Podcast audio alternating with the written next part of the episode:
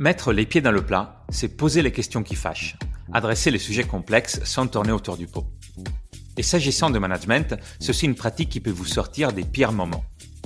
Les pieds dans le plat, c'est le podcast qui interroge sans détour un manager sur ses expériences marquantes. Ce qu'il a réussi, là où il galère un peu plus, ses coups durs, mais aussi ce qu'il aime dans son métier. Je suis Claudio Vandi, directeur produit de Numa, qui forme les leaders d'aujourd'hui et de demain aux compétences qui font la différence au quotidien.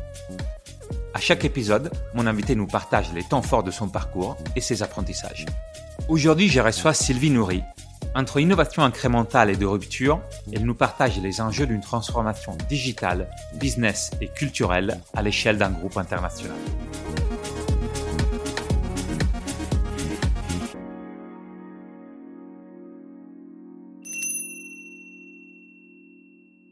Bonjour Sylvie. Bonjour Claudio. Comment vas-tu? Très bien, et toi?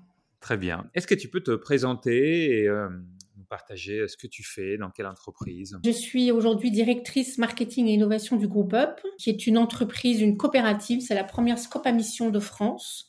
C'est une coopérative, c'est-à-dire qu'elle appartient, c'est une entreprise qui appartient à ses salariés. Et on commercialise des solutions pour des DRH afin de leur euh, permettre de déployer une politique sociale qui euh, va les aider à attirer les talents et à fidéliser les salariés tout en leur apportant euh, du pouvoir d'achat supplémentaire, ce qui, en cette période de forte inflation, n'est pas euh, pas complètement négligeable. Parallèlement, on a créé une, une filiale, une fintech filiale de, de Up, et j'en assure la présidence depuis depuis son lancement, maintenant il y a quelques mois. Et euh, j'enseigne aussi euh, à Dauphine en Master 2 d'entrepreneuriat et projets innovants. Tu commences à en parler, donc euh, c'est un groupe qui a... On va fêter nos 60 ans en 2024. Voilà, ok, super. J'avais pas de, j'avais pas de date en tête, je voulais dire plusieurs années, effectivement. Bah, félicitations, hein, parce que c'est dans une période où on entend beaucoup d'entreprises qui, qui, ont une, qui ont une vie fulgurante, mais parfois rapide. Mais j'imagine que sur l'ensemble de la vie du groupe, il y a eu plusieurs phases de changement, dont certaines que tu as connues. Donc, si tu nous fais un peu l'historique récent, c'est quoi les, grands changements que vous avez euh, vécus et que vous êtes toujours en train de, vivre? On a bougé de deux façons différentes. La première, on s'est dit l'innovation incrémentale, euh, il n'y a pas le choix, il faut qu'on y aille, il faut qu'on devienne euh, le plus vite possible aussi bien, voire meilleur que tous ces petits concurrents c'est l'innovation incrémentale, les experts, ils existent chez nous, les process, ils sont là chez nous. C'est là où il y a le gros enjeu parce que c'est là où il y a les volumes. Et à côté de ça, euh, on avait un, un think tank en interne de salariés volontaires qui s'étaient réunis tout seuls entre eux, qu'on a euh, laissé avancer, voire même favoriser, écouter. Et ils sont partis sur cette techno de l'open banking. C'est cette idée que, avec l'accord de l'utilisateur, tu vas pouvoir aller euh, dans ses comptes pour lui proposer des services. Les services les plus connus en général, c'est des services financiers où on va aller analyser de façon anonyme tes comptes et on va dire ah Claudio, tu payes ton assurance 300 euros par an. Moi, j'en ai une qui te ferait payer que 150 euros. Est-ce que tu veux que je te mette en contact? Ce sont, c'est ce think tank qui nous a remonté cette idée. C'est la direction marketing et innovation qui a repris le lead. Et euh, assez vite, on s'est dit, ben, le groupe Up, il est extrêmement euh, focus sur ces innovations incrémentales à apporter pour avoir une offre digitale la meilleure possible sur le marché. Et donc, on est allé travailler avec un startup studio pour créer une filiale que nous avons appelée MAY, M-A-Y, mhm. euh, et qui va porter euh, cette innovation de rupture. Et en fait, ce qui est très intéressant en termes de transfo digital, c'est que les deux démarches ont fonctionné. Je veux bien que tu, tu nous fasses un peu l'histoire de comment tu passes d'un think tank à finalement, il y a une vraie entreprise euh, qui se crée. Mais propose des avantages aux salariés, aux DRH et aux patrons d'entreprise. La différence, qu'est-ce que c'est? C'est que Aujourd'hui, quand tu veux développer une politique d'avantage aux salariés et que tu es euh, patron ou DRH, tu as une panoplie devant toi de possibilités. Télétravail, j'ai cité tout à l'heure, mobilité, évidemment le repas, le cadeau, etc., qui ont des législations différentes qui ont des plafonds différents, qui ont des réglementations et des contraintes différentes. Déjà, c'est extrêmement compliqué d'arriver à savoir qu'est-ce que qu'est-ce que je peux utiliser. Mhm. Et la deuxième chose, c'est qu'il faut que ce soit adapté à tes salariés, parce que bon, euh, si c'est pas adapté, ils vont pas être forcément hyper joyeux. Et eh ben, c'est compliqué. Est-ce que mes salariés vont préférer avoir du cadeau ou de la culture? Est-ce qu'ils vont préférer avoir de la mobilité ou du télétravail? Donc nous, ce qu'on a voulu, c'est simplifier pour les DRH et puis personnaliser la politique davantage, faire en sorte que chacun soit certain de s'y retrouver. Je peux donner un exemple. Je connais quelqu'un, son entreprise lui a donné des titres sport pour aller en salle. Euh, une, somme sympathique qu'il a fini par offrir à quelqu'un parce qu'il ne va jamais faire du sport en salle. Et donc l'intention de départ était bonne et le résultat, bah, finalement, est tombé un peu à côté de, de la plaque. Donc, mais qu'est-ce que c'est? Mais c'est tous les avantages qui existent tous dans une même plateforme. Le DRH va ne plus avoir à choisir ce qui donne par avantage et quel avantage est choisi. Il va juste dire, moi, je vais donner pour ma politique sociale telle somme. Et le salarié, lui, va choisir la façon dont il dépense en fonction de ses envies et de ses besoins. Donc, tu vas avoir 3000 euros, je vais avoir 3000 euros.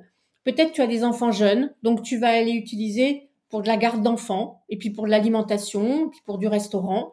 Et puis moi, bah, mes enfants, ils sont grands, donc la garde d'enfants, c'est vraiment pas mon sujet. Par contre, je vais peut-être utiliser pour du restaurant, et puis euh, je vais utiliser pour me faire plaisir, euh, ben des livres, euh, du Netflix, du Spotify, pourquoi pas du saut en parachute. Mmh. Bref, euh, tout est à disposition et chacun va pouvoir utiliser comme il le, comme il le souhaite. Euh, c'est ce qu'on appelle du flexible benefit. Donc, euh, dans le descriptif que tu donnais au, début, c'est euh, une solution de avantage aux salariés qui est exactement la même chose que tu nous as dit au début pour le groupe Up. Donc, c'est le même marché. c'est un concurrent direct, potentiellement avec les mêmes clients. Donc, on revient sur l'historique.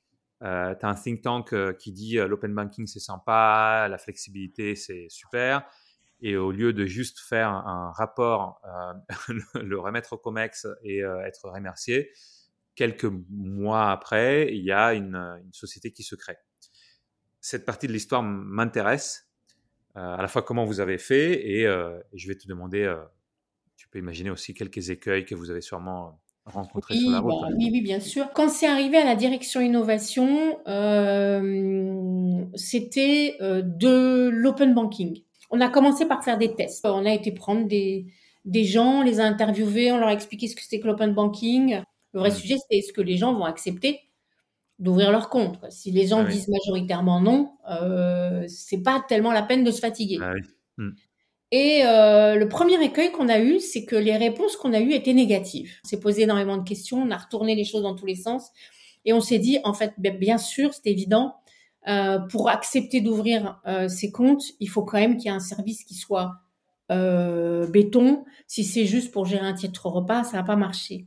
Donc, on a recommencé ces tests-là autour de ce qui s'appelle le multi-bénéfice, c'est-à-dire une carte dans laquelle tu as tous tes bénéfices même s'ils sont euh, sur des plafonds et des montants séparés les uns des autres. Et là, on a commencé à avoir des réponses intéressantes.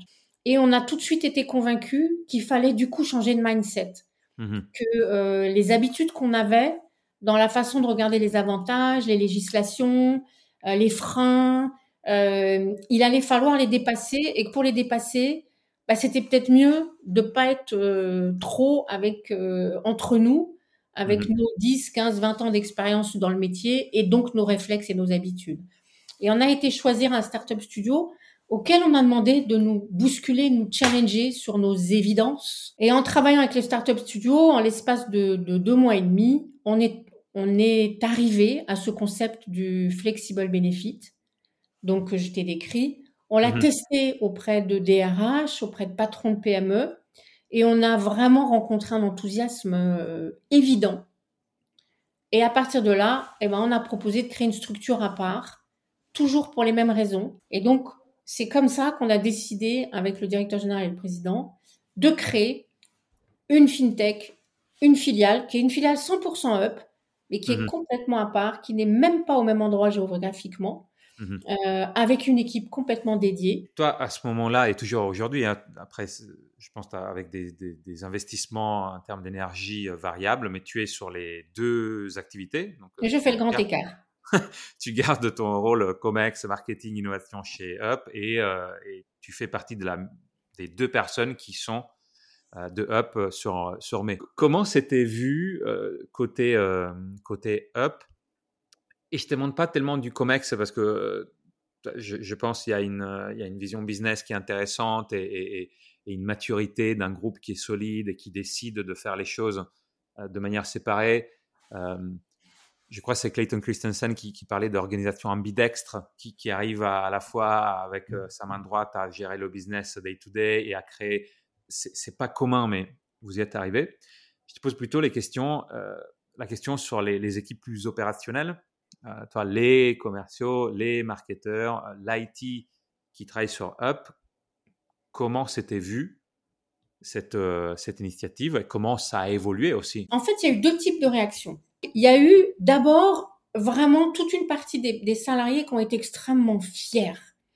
Fiers de euh, ah ben ok, on s'est un peu fait bousculer pendant deux ans là par les nouveaux. On ben, ils vont voir ce qu'ils vont voir. Euh, on n'est pas les derniers.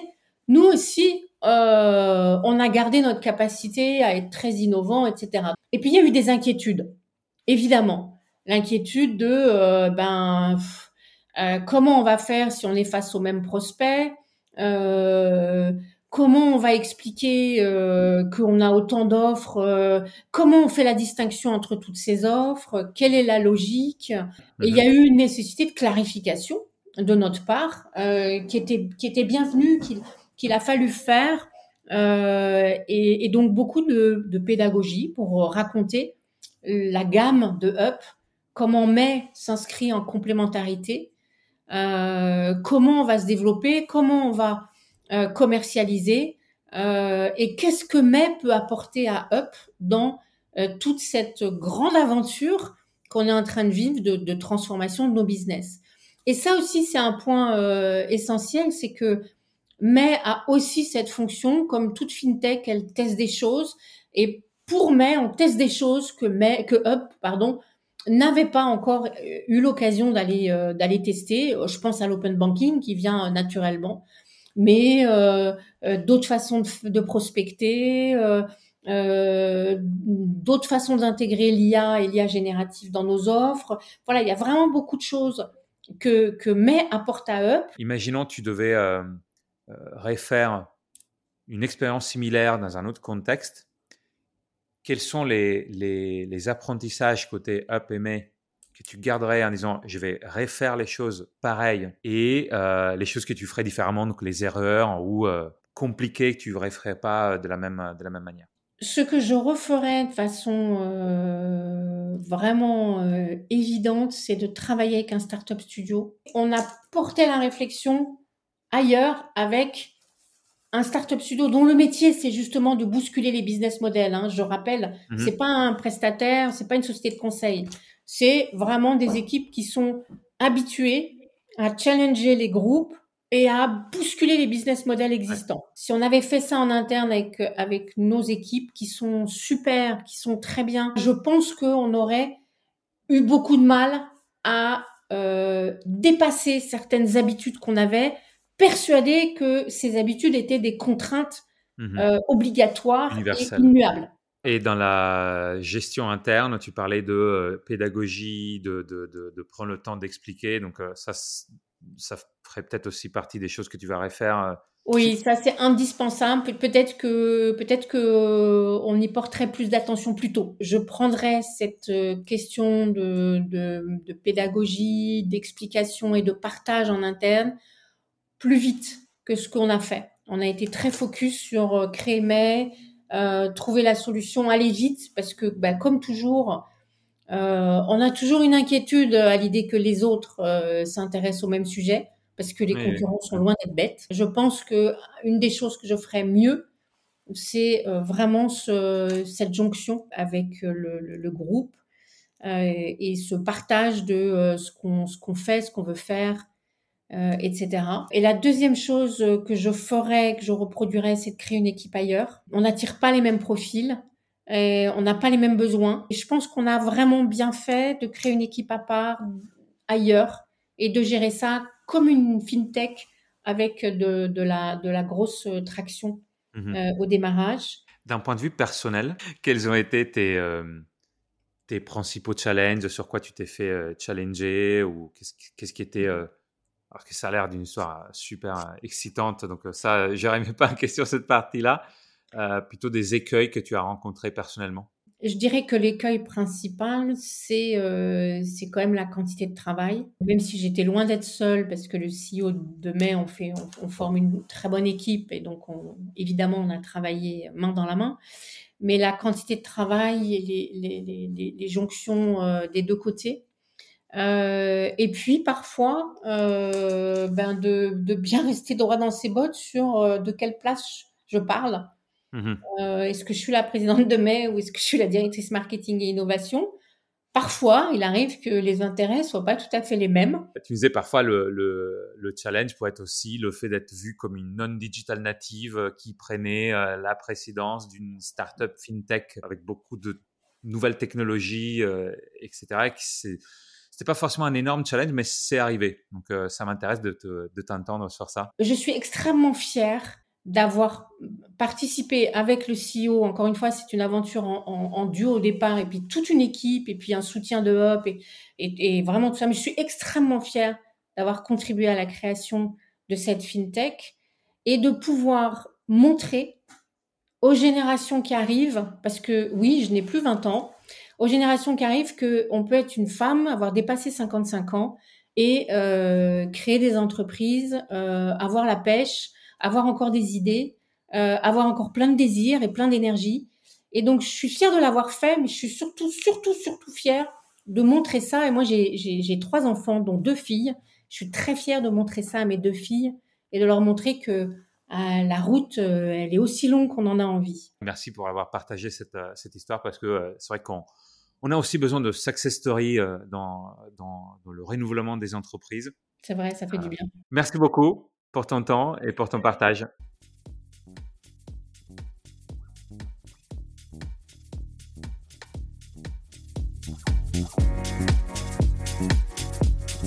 Merci d'avoir écouté cet échange. Rendez-vous la semaine prochaine pour un nouvel épisode des Pieds dans le plat. D'ici là, si vous avez aimé ce moment, laissez-nous des étoiles. Et si vous avez des anecdotes à raconter ou que vous voulez renforcer vos compétences en management et leadership, écrivez-moi à claudio-v at.